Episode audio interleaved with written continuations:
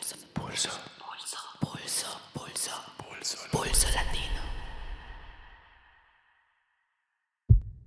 Caminhos Latinos.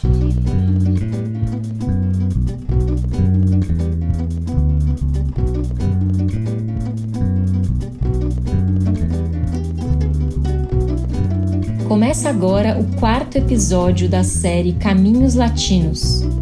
Para completar nosso giro pelo Cone Sul, vamos subir a cordilheira, descer do outro lado e viajar pelo Chile. A série Caminhos Latinos é uma parceria entre o Pulso Latino, o programa Realidade Latino-Americana da Unifesp e a editora Elefante. Eu sou Joana Salem e te convido para embarcar nessa viagem com a gente.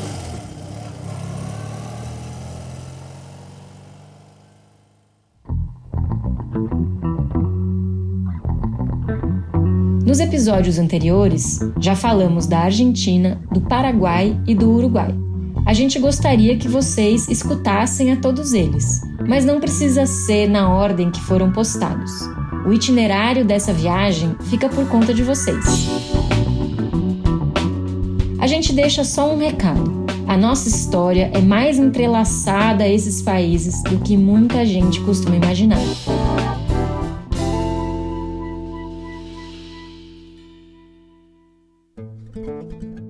Na primeira parte do episódio de hoje, quem vai caminhar conosco é o professor Fábio Luiz Barbosa dos Santos, que vai contar um pouco da história do Chile.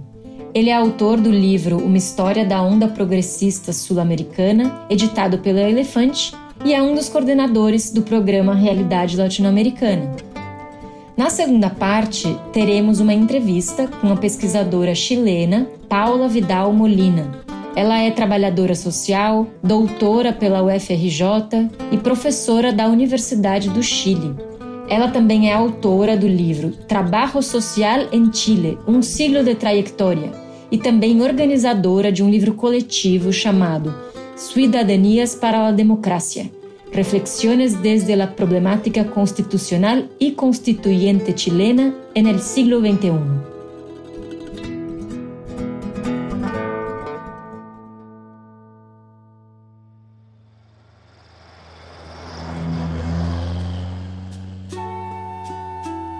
Série Caminhos Latinos vem sendo construída com um esforço militante pelo coletivo do Pulso Latino e vários parceiros e apoiadores.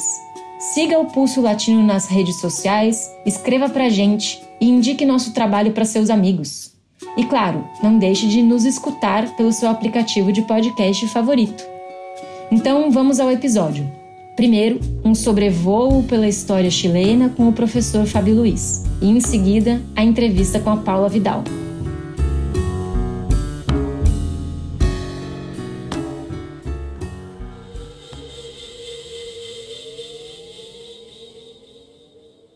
Olá, no programa de hoje discutiremos o Chile. Então, quais as particularidades mais importantes para quem quer entender o passado e o presente desse país? Eu vou destacar três aspectos da história chilena que têm relação entre si.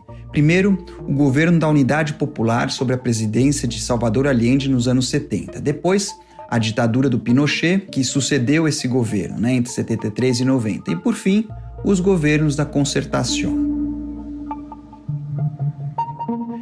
Primeiro aspecto é a breve presidência do Salvador Allende entre 70 e 73, uma presidência que despertou esperanças de mudança não só no Chile, mas no mundo todo. O Allende, ele sempre se reivindicou como marxista, ele era a principal liderança do Partido Socialista, Partido Socialista que se elegeu à frente de uma coligação com forças, diferentes forças de esquerda do espectro político, como o Partido Comunista e o MAPU, que era uma dissidência da democracia cristã. A Unidade Popular como era conhecida essa coligação, ela propunha uma via chilena para o socialismo, ou um socialismo com vinho, tinta e empanadas, como eles diziam. O que era um jeito de dizer que era um caminho diferente do cubano, porque a chegada do poder foi pelas urnas e não pelas armas, e a ideia era construir mudanças por dentro da institucionalidade vigente nos marcos do pluripartidismo. Então, para entender a eleição do Allende, é importante a gente fazer um recuo histórico e considerar que o Chile juntamente com a Argentina, né, é o país na América do Sul que tem uma tradição mais sólida de esquerda no continente. Então, no Chile, já no final do século XIX, tinha um, um, movimento de trabalhadores combativos, sobretudo no norte do país, que era o centro da atividade mineira, um território que incluía territórios tomados pelo Chile na Guerra do Pacífico entre 79 e 83, territórios do Peru e da Bolívia, que desde então não tem mais uma saída para o mar. Foi nessa região, inclusive, que aconteceu o massacre de mineiros na escola Santa Maria de Quique em 1907, um episódio que a gente pode considerar um batismo de sangue da classe operária sul-americana. As estimativas de mortos falam em mais de duas mil vítimas fatais. Na década seguinte, no, você teve a fundação do Partido Socialista no Chile, sob a liderança extraordinária do Luiz Emílio Recabarren, né? portanto, foi fundado antes da Revolução Russa um partido que depois adere ao comunismo, e, e, no contexto que o país, então, no período entre guerras, avançou na direção de uma industrialização substitutiva de importações a partir do excedente gerado, sobretudo, pela mineração, essa participação, esse protagonismo dos trabalhadores só se adensou. Então, por exemplo, quando o Chifre sofre, como todos os países latino-americanos, né, os, os impactos da crise de 29, com a queda dos preços internacionais dos minérios, isso tem efeitos políticos. No Chile gera um período de instabilidade, que eu não vou aqui detalhar, só para dizer que chega a ter um período, uma curta experiência do que foi conhecida como uma República Socialista, que durou 12 dias, né, comandada por um militar chamado Marmaduke Groove, mas que na realidade estava mais próxima do tenentismo brasileiro do que de um socialismo. No entanto, é nesse contexto que se funda um partido socialista chileno, que então vai se somar ao Partido Comunista na vida política e cultural chilena desse período.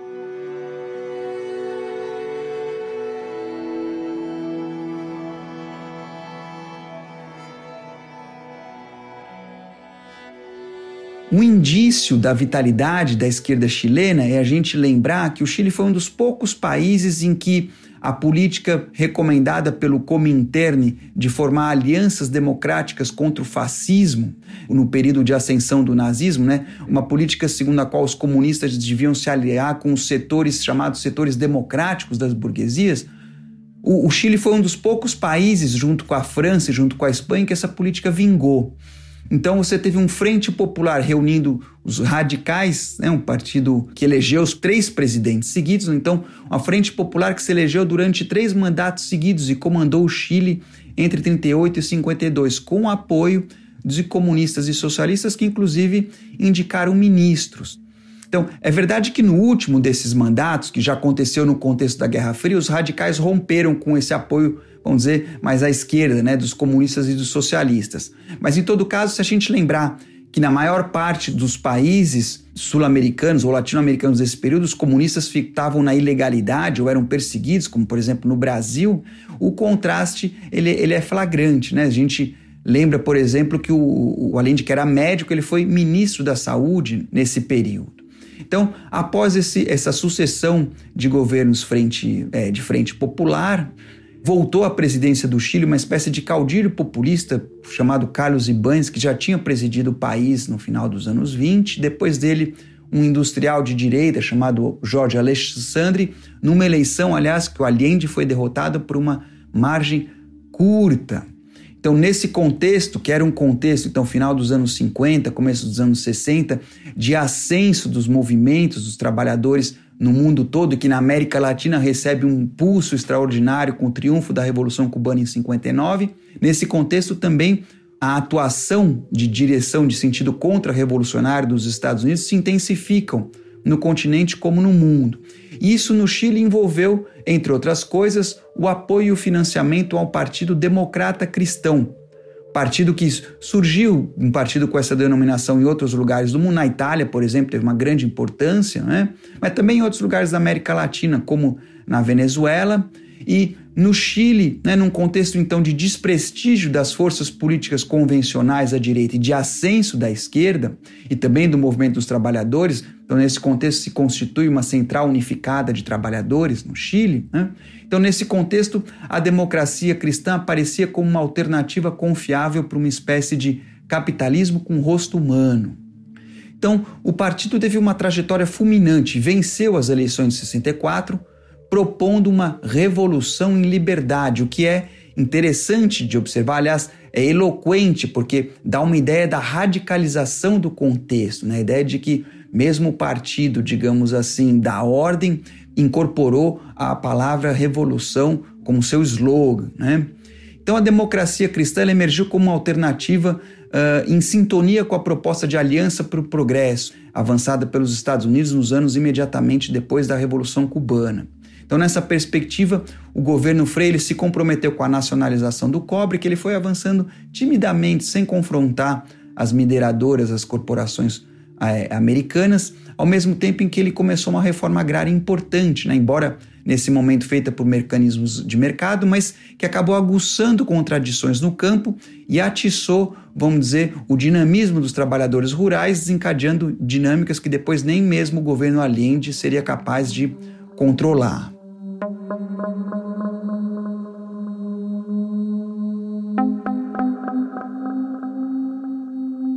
O saldo dessa revolução em liberdade terminou desagradando a direita e a esquerda. Né? Como cantava o Vitor Hara, um dos grandes cantores chilenos desse período, ele satirizava o meio termo encarnado pela democracia cristã numa música que chamava Ni Chicha Ni Limoná. Né? Nem a chicha, que é uma bebida alcoólica, nem a limonada.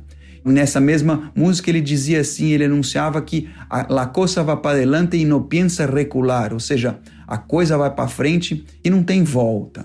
E foi nessa perspectiva né, que em 70 o Allende venceu as eleições. Era a quarta vez que ele disputava, à frente da Unidade Popular, como eu já disse, com um programa que previa então a nacionalização do cobre, que aconteceu no que os chilenos decretaram como Dia Nacional de Dignidade, mas isso nos marcos de um programa econômico de inspiração cepalina, que previa três áreas da economia, uma área privada, uma mista, uma social, com as empresas básicas, que eram empresas estatais, né, de modo que em poucos anos, né, no, nos poucos anos que durou, chegaram a ter mais de 500 empresas sob a égide do Estado, apoiada pela Corporação de Fomento, a Corfo, que tinha sido fundada nos anos 30.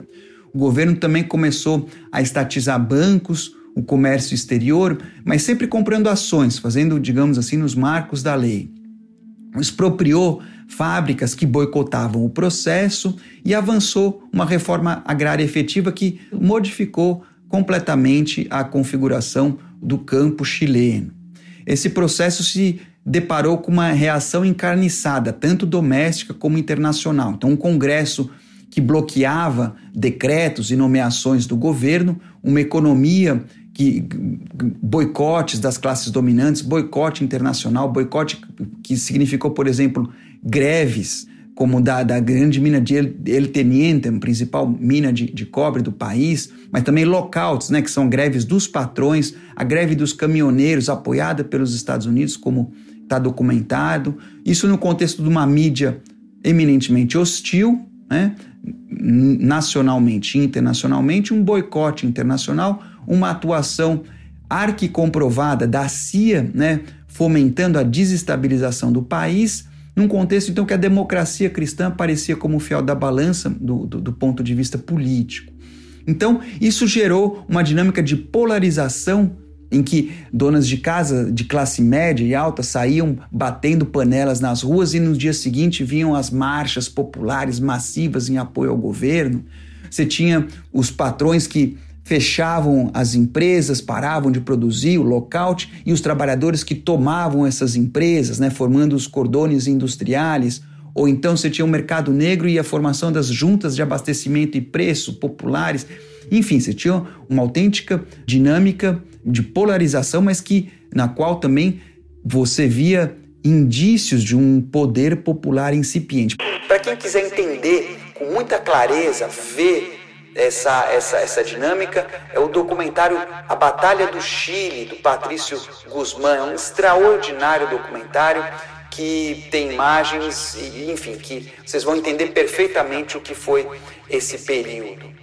Em linhas gerais, apesar de todo o desgaste, de todos os problemas econômicos agravados então por essa sabotagem, pelo boicote internacional, o prestígio do governo se manteve nas eleições que aconteceram primeiro em 71, depois no começo de 73, de modo que os Estados Unidos e a oposição chegou à conclusão de que não daria para derrubar pela razão, como diz o, o slogan né, do brasão de armas do Chile, pela razão ou pela força. Então teria que ser pela força. Né? Como disse o Kissinger, né, esse, o chefe do Departamento de Estado americano, ele dizia assim: eu não vejo por que a gente vai assistir parado um país se tornar comunista só por causa da irresponsabilidade do seu povo. Então foi assim que se articulou o golpe militar que derrubou Salvador Allende no 11 de setembro chileno em 1973. O Allende que morreu dignamente segurando um fuzil cubano que tinham sido armas entregues pelo Fidel Castro, visando fomentar uma resistência chilena popular, mas que armas que nunca foram distribuídas para a população e o Salvador Allende, no seu último discurso, dizendo: continuem sabendo que, mais cedo do que tarde, de novo se abrirão as grandes alamedas por onde passará o homem livre para construir uma sociedade melhor.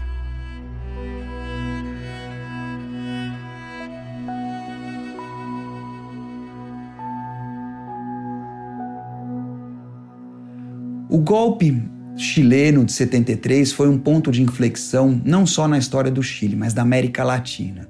Com as bombas em La Moneda, se fecharam as portas não somente para a revolução, mas também para a reforma no continente, ao mesmo tempo em que se abriram as portas para o neoliberalismo, né? porque a singularidade da ditadura chilena no contexto latino-americano não foi o terrorismo de Estado, um terrorismo que atingiu uma dimensão extraordinária nos primeiros dias do regime, que até principal estádio, o Estádio Nacional em Santiago, virou um campo de concentração, uma prisão. Também não foi a Operação Condor, essa articulação nefasta entre as ditaduras do Cone Sul que internacionalizou a repressão e que foi idealizada pelo chefe da DINA, a, a polícia secreta chilena, né, o Manuel Contreras. A gente pode dizer a singularidade da ditadura chilena foi a implementação, uma implementação pioneira em nível mundial de uma modalidade de neoliberalismo radical, que a gente poderia descrever como uma, uma modalidade fundamentalista de neoliberalismo que modificou radicalmente a sociedade chilena em todas as esferas da existência. E isso é fundamental para entender o sentido mais profundo do estadido social, a explosão de protestos no Chile em outubro de 19. Qual é o fundamento de, desse, desse, dessa ideia, isso que eu estou chamando de uma experiência radical de neoliberalismo? O princípio essencial é que a concorrência deve ser o princípio ordenador da vida social. Isso porque a concorrência supostamente garantiria uma sociedade ordenada pelo mérito.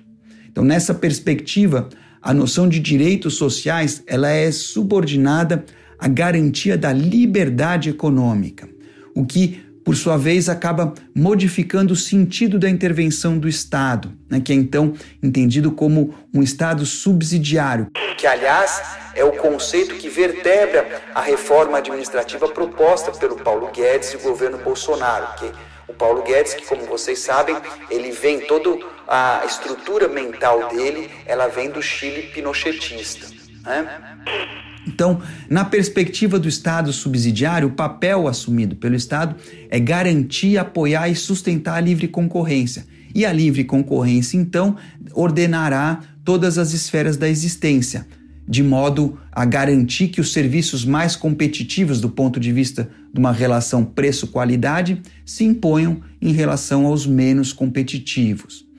Um outro papel do Estado é assumir atribuições sociais que não são no interesse da iniciativa privada, porque essa a ideia da privatização das políticas sociais não é deixar o indivíduo desassistido, mas sim deixá-lo decidir, inclusive deixá-lo decidir se ele vai ficar com o mais precário ou se ele vai batalhar para ter condições, vamos dizer, financeiras de acessar o mais sofisticado. Então, segundo essa lógica, o cidadão opera como um consumidor, né? E os direitos sociais viram mercadorias. Né? O cidadão ele exerce o controle sobre a qualidade e o preço dos serviços sociais por meio de escolhas que ele faz enquanto consumidor, de modo que os melhores prestadores de educação, de saúde da previdência, né, aqueles com os melhores preços competitivos acabam se impondo e os menos eficazes quebram. Essa é a racionalidade por trás da ideia dos vouchers de educação, por exemplo. Então, segundo essa lógica, a vida social no Chile foi privatizada e mercantilizada a níveis extremos. Tudo, da educação básica, superior, à saúde, à previdência. O problema é que na vida real essa lógica, ela tem múltiplas falhas e contradições. Então, por exemplo, o que se impõe na realidade capitalista é o monopólio ou oligopólio e raramente a concorrência. Portanto, o resultado prático desse experimento chileno é o inverso do que se esperava.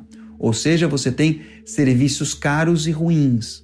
Então, na prática, né, ao mesmo tempo, os direitos sociais eles acabaram sendo transformados em nichos de negócios protegidos e subsidiados pelo Estado, que se tornando então pilares fundamentais do capitalismo chileno hoje. Então, essa profunda mercantilização da vida, ela anda de mãos dadas com altíssimos níveis de endividamento privado, formando aquilo que o sociólogo, o Tomás Mulhão, descreveu como cidadão credicar, ou a cidadania do cartão de crédito.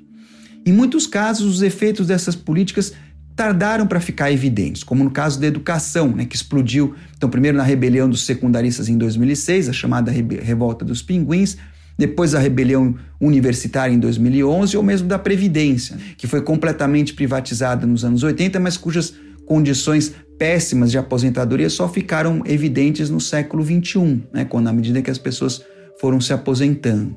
Um sistema então que gerou revolta, mas também depressão, de modo que o Chile hoje é o país com mais alto índice de suicídios de idosos no mundo.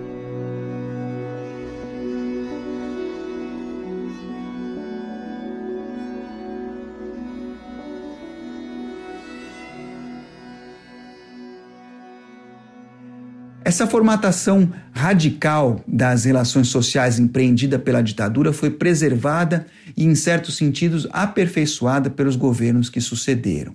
Então, depois da derrota sofrida pelo Pinochet no plebiscito em 89, quando a população foi consultada sobre a prorrogação de um regime que ela nunca escolheu, apesar dessa derrota, os governos que vieram depois da ditadura, né, quando a democracia cristã e os socialistas, que antes eram inimigos, digamos assim, se uniram em torno daquilo que é conhecido como a concertação, esses governos, no entanto, nunca desafiaram os pilares, os fundamentos do regime. Né? O primeiro presidente, o Patrício Alvim, de certa forma, deu o tom da transição, quando ele disse que a justiça seria feita, a justiça com os militares seria feita na medida do possível. Esse governo foi seguido por outro democrata cristão, o Eduardo Frei, filho do outro Frei, até que em 2000 os socialistas assumiram a dianteira na concertação, elegendo como presidente o socialista Ricardo Lagos. Né? Mas nesse momento o Partido Socialista já não tinha mais nada a ver com aquele dos tempos do Allende. A gente pode dizer que a desfiguração do Partido Socialista em relação ao que um dia ele foi nos anos 70 é um indício, uma expressão dessa reconfiguração geral da própria sociedade chilena no período. A economia política da concertação, de modo geral, ela aperfeiçoou e aprofundou a utopia neoliberal modelada pela ditadura. Né? Então, ao contrário de uma inflexão progressista, os governos socialistas preservaram a constituição da ditadura, que está em vigor até hoje, preservaram a mercantilização dos direitos sociais, o Código Laboral, que reconfigurou as relações de trabalho, fazendo do Chile um país em que falar de greve é como falar de sexo num convento, como me falou um sindicalista um dia, preservou a economia de serviços, a ideia do Estado subsidiário, a financiarização da sociedade, o cidadão credicar, o endividamento, também a sofisticação dos padrões de consumo, cujo outro lado é a desigualdade, os tratados de livre comércio, exportação primária, a repressão a qualquer dissenso, a repressão aos Mapuche e o chamado duopólio político, né, entre, digamos, a concertação e a direita. E é interessante observar que todos esses elementos têm fundação na própria ditadura, exceto a repressão aos Mapuche, que vem da colônia, e o duopólio político que sucedeu a ditadura. Né? Então, o Lagos foi seguido pela Michelle Bachelet a primeira alternância em relação à concertação, quando ela aconteceu, foi em 2010, uma alternância para a direita, com a eleição do Sebastião Pinheira, que voltou ao poder em 2018, depois de um segundo mandato da Bachelet, e foi nesse mandato que explodiu a extraordinária rebelião de outubro de 2019. E então, para concluir, como é que a gente explica o estalido? Não vou dar uma explicação, mas dar o marco geral para olhar para essa extraordinária rebelião. A gente pode dizer que o Chile, legado pela ditadura, ele admite duas narrativas. você tem uma narrativa de relativo sucesso, que é protagonizada pelos índices econômicos. Então, você pode tem dados que indicam que o Chile teve um dos melhores, se não o melhor desempenho macroeconômico desde os anos 80 na região, onde o país tem sido, isso sim, a economia mais estável, além de ter uma, uma importante, embora questionável, redução da pobreza, questionável em função das, do, da forma como você olha as estatísticas. Mas essa história também pode ser contada pela vida das pessoas, e aí você encontra uma sociedade em que o ensino é uma mercadoria que endivida, uma dívida que disciplina o trabalho, um trabalho desprovido de estabilidade de direitos e que desemboca em aposentadorias geridas como produtos financeiros que resultam num desastre social que produz o maior índice de suicídio de idosos no mundo.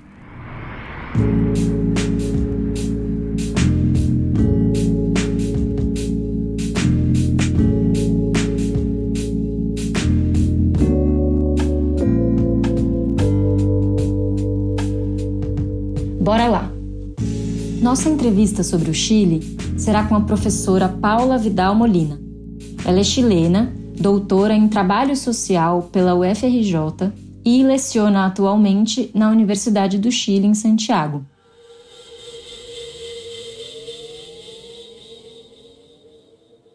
Oi, Paula, é um prazer receber você na série Caminhos Latinos. Bueno, más bien agradecer a ustedes la invitación de esta nueva serie de Pulso Latino eh, y qué tan buen nombre lleva, ¿no? Caminos Latinos donde reflexionaremos, intercambiaremos y aprenderemos también todos nosotros de nuestra América.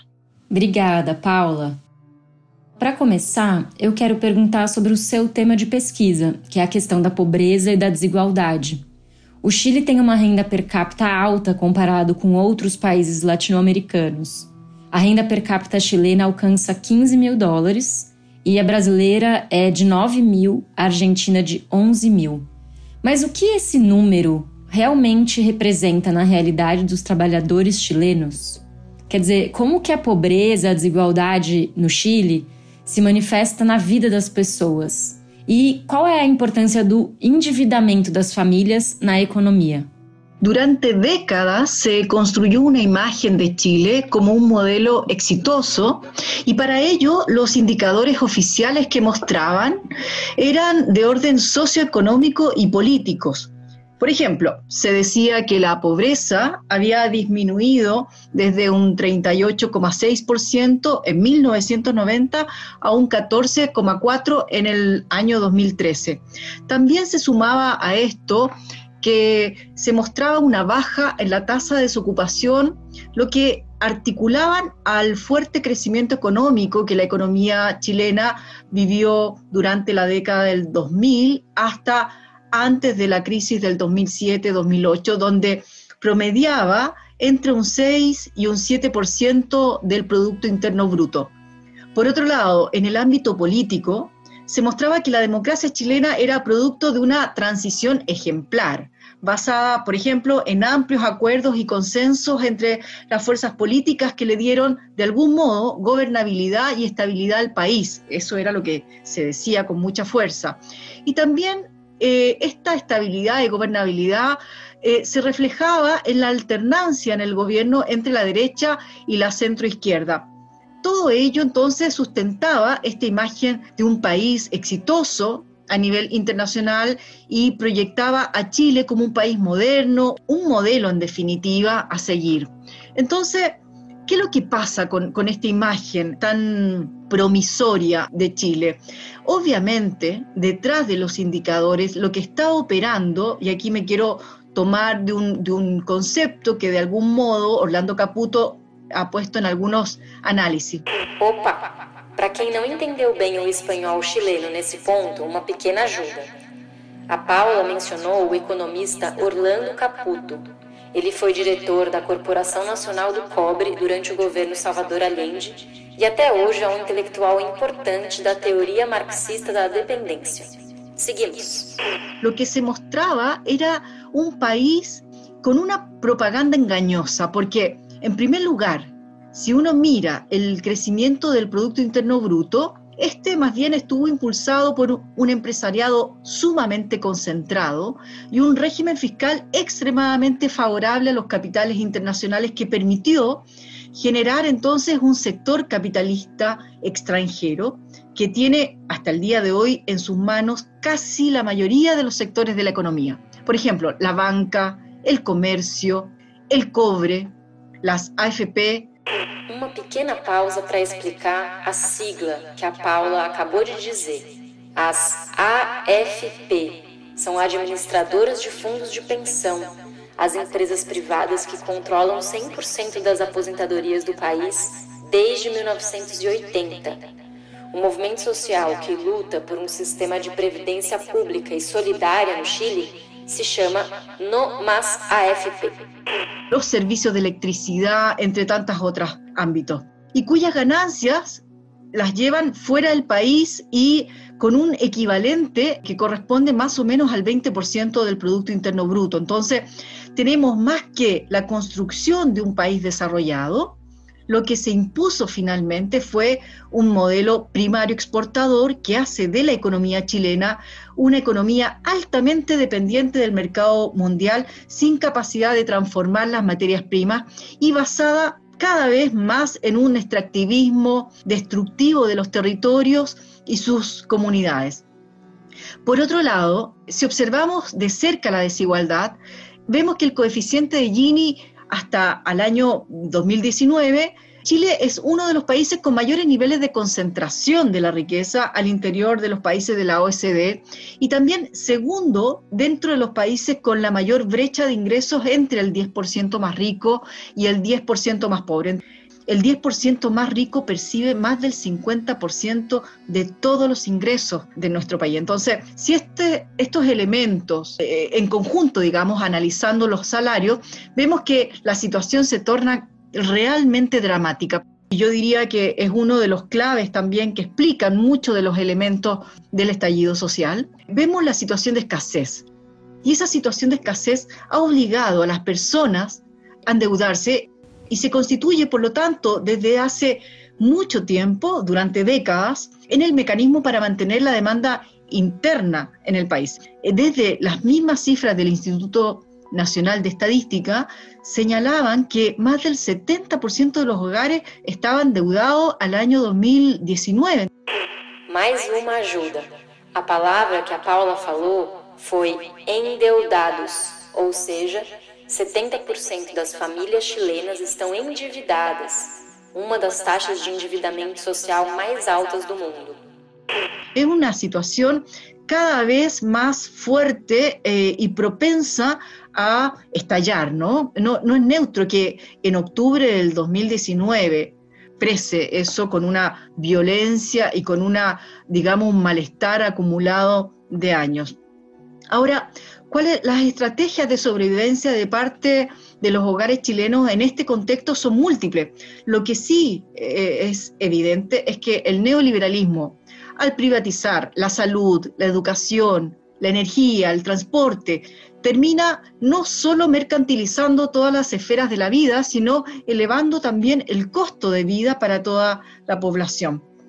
Pero uno se pregunta, ¿cómo fue posible el endeudamiento? Y aquí lo que podemos decir claramente es que en Chile hubo una estrategia clara para bancarizar la sociedad permitiendo que las tiendas del retail abrieran también créditos con mayores facilidades, pero también con mayores intereses para los sectores populares. Entonces, el crédito de consumo, la morosidad en el pago y los bajos salarios son solo algunos de los trazos que constituyen la vida cotidiana de miles de familias chilenas y que, insisto con esto, es el caldo de cultivo o la fuente que explica mucho las razones que permitieron, digamos, entender la rebelião popular de outubro del 2019. Pois é, você menciona o mal-estar social chileno, que durante muito tempo esteve oculto por trás de números de sucesso e dessa narrativa do modelo chileno de capitalismo. Mas a pobreza, a desigualdade e o endividamento das famílias parecia estar gerando um enorme desgaste social e muita insatisfação.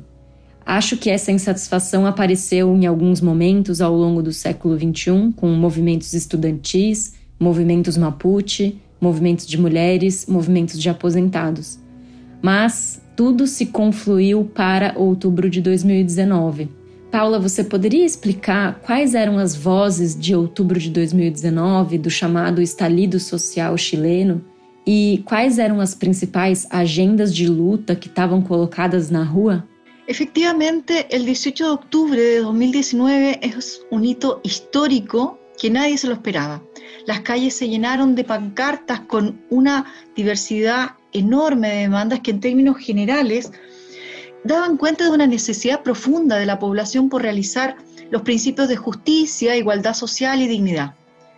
Me parece que los movimientos sociales son los que pusieron en las calles, en definitiva, algo muy claro, ¿ah? que es reivindicar la necesidad de cambiar nuestra sociedad.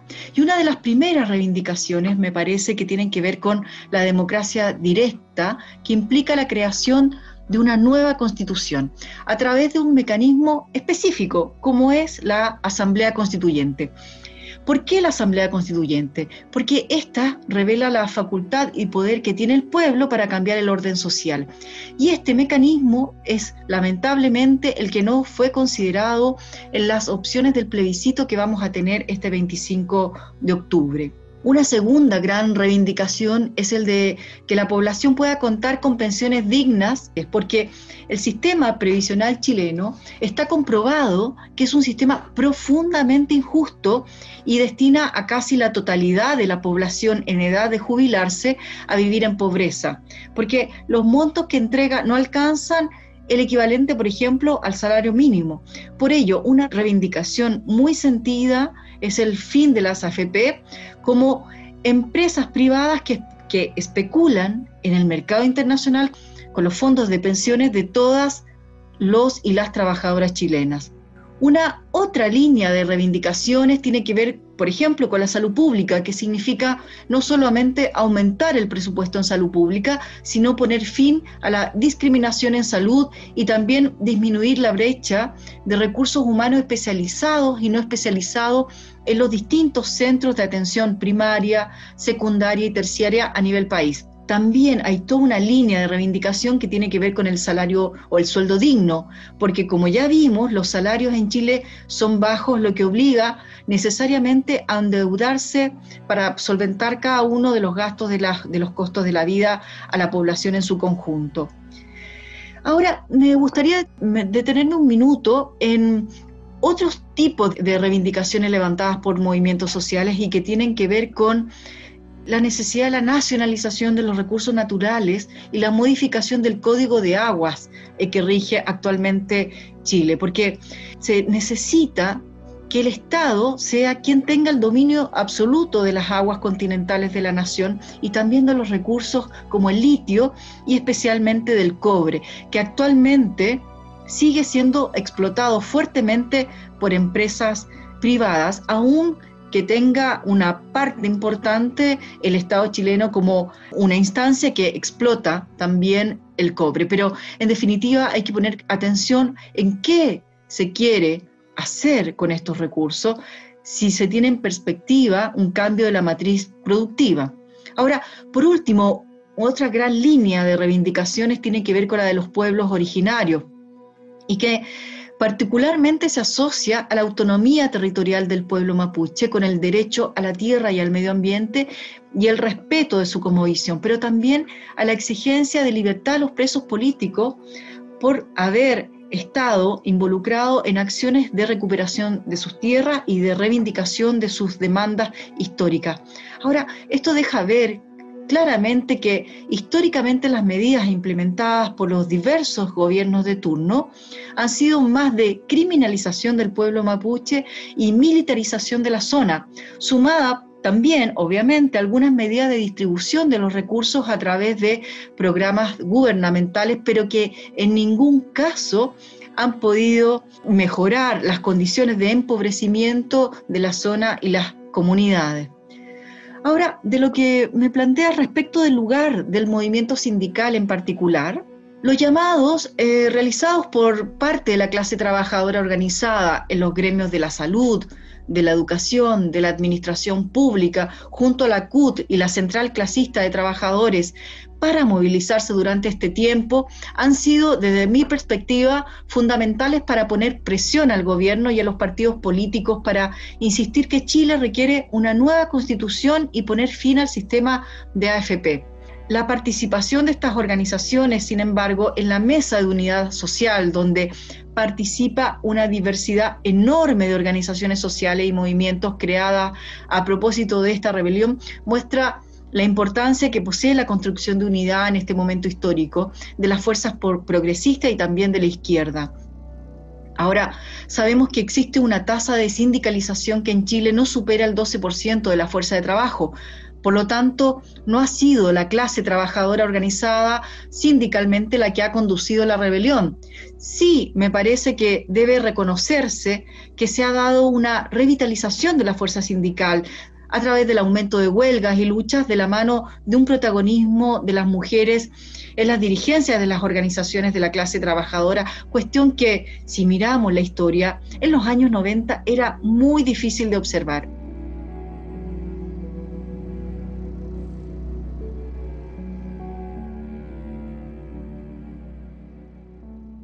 Realmente são muitos sujeitos sociais insatisfeitos que se encontraram nas ruas com as mais diversas agendas de luta.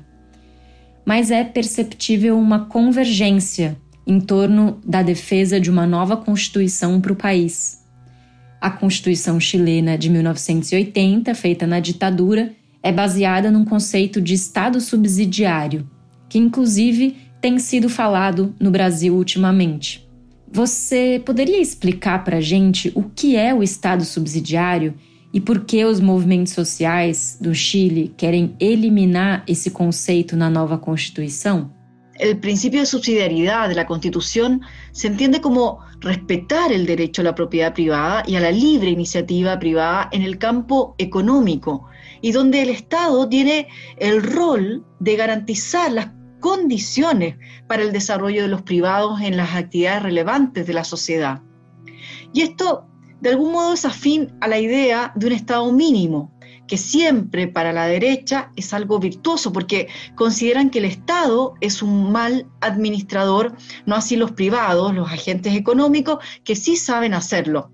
Entonces, no es neutro incluso que dentro de las modernizaciones del Estado impulsadas por los gobiernos de la concertación, se introdujeran lógicas de gestión del mundo empresarial en la administración pública bajo la creencia de que el Estado es ineficiente o mal gasta los recursos y presta además servicios de mala calidad.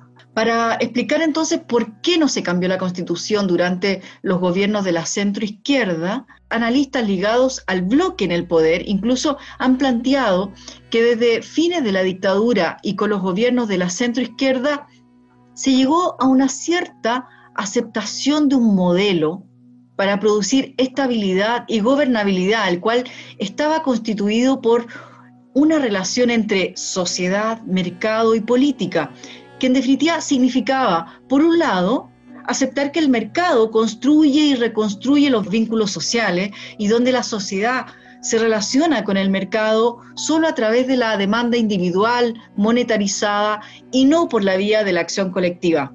Por otro lado, donde la relación entre la sociedad y la política se realizaba solo a partir de las elecciones. Para estos analistas también el modelo hegemónico es dura hasta el, hasta el 2000, porque existe un consenso en la élite respecto de que el proceso de pacificación de la sociedad y el desarrollo económico solo se logra a través de la despolitización de la demanda social y también enfriando o controlando el espacio público y el intercambio polémico o crítico de opiniones sobre este proceso. Entonces, veríamos que de algún modo a la base de mantener esta constitución, tanto los gobiernos de la concertación, a partir de la herencia de la dictadura, tiene mucho que ver con la desmovilización de la sociedad que terminó no presionando cambios en el, en el modelo.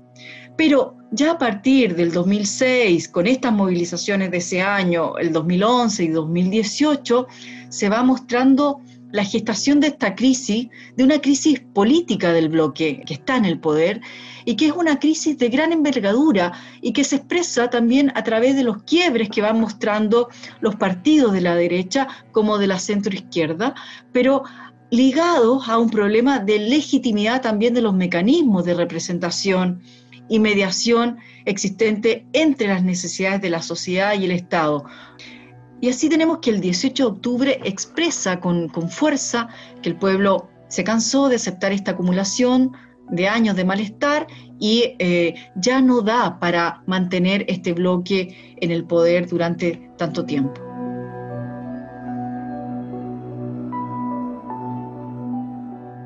As classes dominantes chilenas ficaram muito assustadas com o estalido social. Eu me lembro da mulher do presidente Pinheira dizendo que eram alienígenas as pessoas que estavam protestando nas ruas. Conta um pouco pra gente sobre o comportamento do governo do Sebastião Pinheira e também das classes dominantes e do próprio bloco de poder dentro desse contexto de mobilização social radicalizada e massiva. Como se comportou o andar de cima nesse processo? Debemos recordar que el gobierno de Piñera intentó controlar y apagar esta rebelión popular mediante dos grandes mecanismos. El primero, a través de la creación del enemigo interno, la criminalización de la protesta social y la guerra interna, a través de la represión por parte de las Fuerzas Armadas y Carabineros, cuyas consecuencias en materia de violación de, eh, sistemática de derechos humanos están a la vista. Sabemos que miles de personas en nuestro país sufrieron situaciones de mutilación, de presos políticos, de familias destruidas, de muertos y heridos. Esto sin duda que nos hace recordar la triste historia y deuda pendiente que no se cerró durante el periodo de la transición sobre esta materia. Entre otras cosas porque se mantienen aún los 1.192 detenidos desaparecidos y todos los agentes responsables de esta masacre no fueron juzgados. Un segundo mecanismo fue la desmovilización social, es decir, intentar por todos los medios sacar al pueblo de las calles a través del camino institucional que implicó, en definitiva, realizar un pacto al interior de los partidos políticos, partidos políticos que van desde la derecha a algunos sectores de la izquierda los cuales llamaron a un acuerdo por la paz y la nueva constitución firmado, como todos sabemos, en la madrugada del 15 de noviembre, con el fin de poder devolver la representación a los partidos políticos de las demandas del, pueblo. Entonces, tratando de reemplazar la calle, la presión popular, por el Parlamento, la institucionalidad y darle de algún modo ciertas reglas a esto. La apuesta de este mecanismo entonces es que esta crisis política se solucionaría con un nuevo consenso de las clases dominantes y un nuevo régimen político al 2021 o 2022 con una nueva constitución. Me parece que ainda existe uma enorme tensão política no país entre a pressão popular e as elites que estão no poder, e essa tensão se concentra agora no plebiscito do dia 25 de outubro. Conta um pouco para nós quais são as perspectivas e quais são os jogos de força que estão acontecendo em torno ao plebiscito e ao itinerário constituinte. A coyuntura que se abriu desde o 18 de outubro aún está em disputa porque não se ha cerrado a crise político-institucional. E eu diria que se vislumbran dois grandes caminhos para enfrentar esta. desde obviamente la ciudadanía, el mundo popular y las izquierdas, caminos que vienen entrando, yo diría también, en conflicto. Me parece que un primer camino es la gestada en la calle, en los barrios, con la creación de las asambleas territoriales autoconvocadas por las organizaciones sociales y los movimientos, y el pueblo, en definitiva, movilizado, que no se suma al acuerdo firmado el 15 de noviembre y se opone al plebiscito llamando a abstenerse o a boicotear esto. Algunos plantean que esta posición intenta mantener abierta la coyuntura, fortaleciendo la autodeterminación de los territorios el activismo en las relaciones, de las relaciones cara a cara y en las asambleas para que el pueblo se constituya en un constituyente y no le delegue la representación al Parlamento. Respecto de este camino, algunos piensan que es una postura que más bien ayuda a la derecha a vencer. Pero cuando vemos el segundo camino, nos encontramos con que se asume que siendo un acuerdo forjado en el Parlamento y por parte de los partidos políticos en que no participaron los movimientos ni las organizaciones de todos los sectores de la izquierda, este acuerdo sin duda es un acuerdo reglado respecto del mecanismo de la Constitución. Y se reconoce en definitiva cuáles son las limitaciones de esto. Es decir, es un mecanismo que plantea una opción por la convención mixta, constituida tanto por parlamentarios y ciudadanía, o la convención constitucional, que serían elegidos los constituyentes por la ciudadanía y que no equivale a entenderla como la, la Asamblea Constituyente. Precisamos explicar com calma um detalhe importante do que a Paula disse. O plebiscito de 25 de outubro deveria ter acontecido em abril, mas foi adiado por causa da pandemia. O plebiscito é a consequência mais importante do estalido social de 2019. Nele, os chilenos vão responder duas perguntas. Primeiro, você é favorável à mudança da Constituição? Sim ou não? E segundo, caso a mudança seja aprovada, ela deve ocorrer através de uma convenção constituinte mista ou de uma convenção constituinte. A convenção constituinte mista é formada por parlamentares atuais junto com parlamentares novos eleitos com este fim. E a convenção constituinte é inteiramente eleita para este fim. A expressão Assembleia Popular Constituinte Soberana, que emanava dos movimentos populares, foi substituída por convenção Existe também uma grande polêmica sobre o quórum de dois terços para aprovação da nova Constituição. A população é contundente em rechaçar esse quórum, que parece uma armadilha para a não transformação da Constituição. Mas o acordo de 15 de novembro determinou os dois terços. Bom, para finalizar, deixo vocês com a Paula. Además, se pone la cláusula de que hay materias que no deberán ser tocadas, como los tratados, de, los tratados internacionales, que más o menos son 30 firmados por parte de Chile. En definitiva, es un acuerdo firmado en noviembre del año pasado y que hace pensar que tal vez es más bien una trampa o un callejón sin salida, porque los marcos constitucionales hacen imposible obtener el quórum de los dos tercios. Ahora, si esto que hemos mencionado fuera poco, en este proceso, además, aún no está claro cómo van a participar los pueblos originarios, si van a tener derecho a su propia constituyente para adherir como pueblos a la nación chilena. Tampoco contempla ningún mecanismo de participación a la ciudadanía durante el proceso de elaboración de la propuesta. Sin embargo, dicho todo esto, para un sector mayoritario de las izquierdas y los movimientos sociales, la solución no es restarse de participar de este proceso, sino participar y ganar el apruebo y la Convención Constitucional por una amplia mayoría y en abril lograr elegir la mayoría absoluta de los delegados para la Convención Constitucional, los cuales, una vez elegidos y conformados, tengan la convicción de declarar la Convención libre y soberana y se transforme de hecho, en una asamblea constituyente que ponga las reglas, desechando aquellas reglas que fueron impuestas por el acuerdo en noviembre pasado.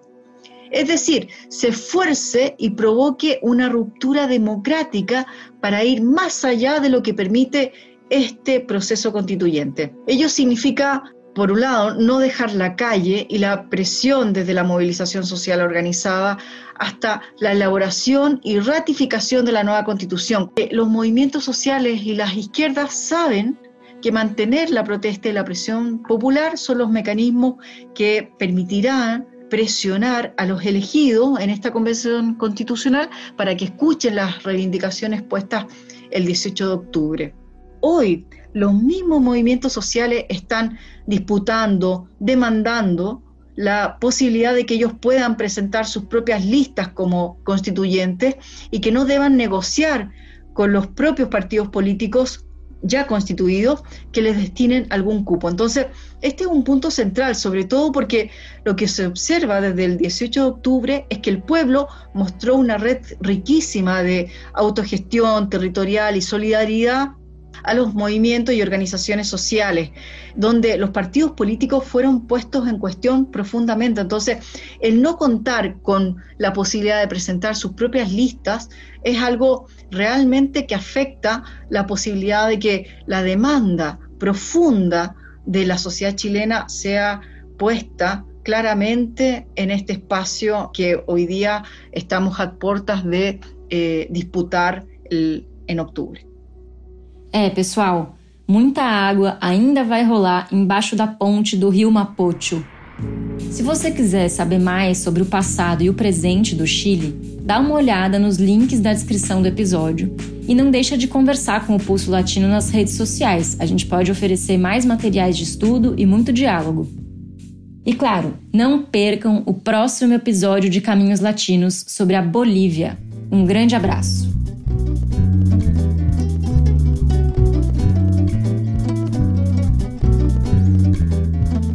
podcast com edição e mixagem de Felipe Amarrata.